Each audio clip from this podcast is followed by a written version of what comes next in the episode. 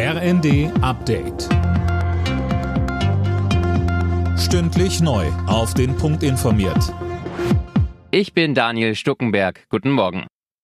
Mindestens drei Tote und mehr als 300 Verletzte. Die hat es zwei Wochen nach den verheerenden Erdbeben in der Südosttürkei und Nordsyrien bei einem weiteren schweren Beben gegeben. Mehr von Manuel Anhut. Es hatte eine Stärke von 6,4. Gebäude wurden beschädigt. Der türkische Innenminister Soylu warnte die Menschen davor, in ihre Häuser zu gehen. Zwei Krankenhäuser wurden zudem vorsichtshalber evakuiert.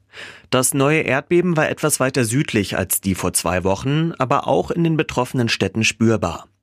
Bei der Katastrophe waren im türkisch-syrischen Grenzgebiet fast 47.000 Menschen gestorben. Tausende werden auch noch immer vermisst.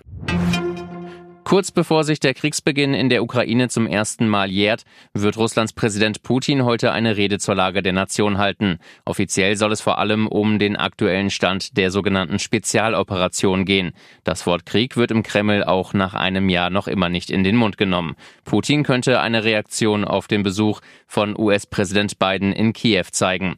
Biden wird ein paar Stunden später auch eine Rede halten bei einem Besuch in Polen.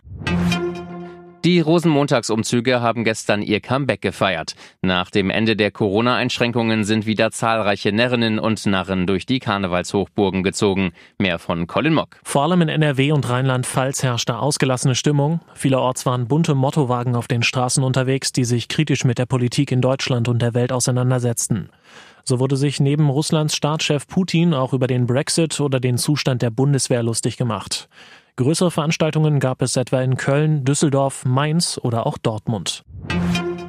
In der Champions League ist Eintracht Frankfurt am Abend im Achtelfinal-Hinspiel gefordert. Gegner zu Hause ist der SSC Neapel. Anstoß ist um 21 Uhr. Alle Nachrichten auf rnd.de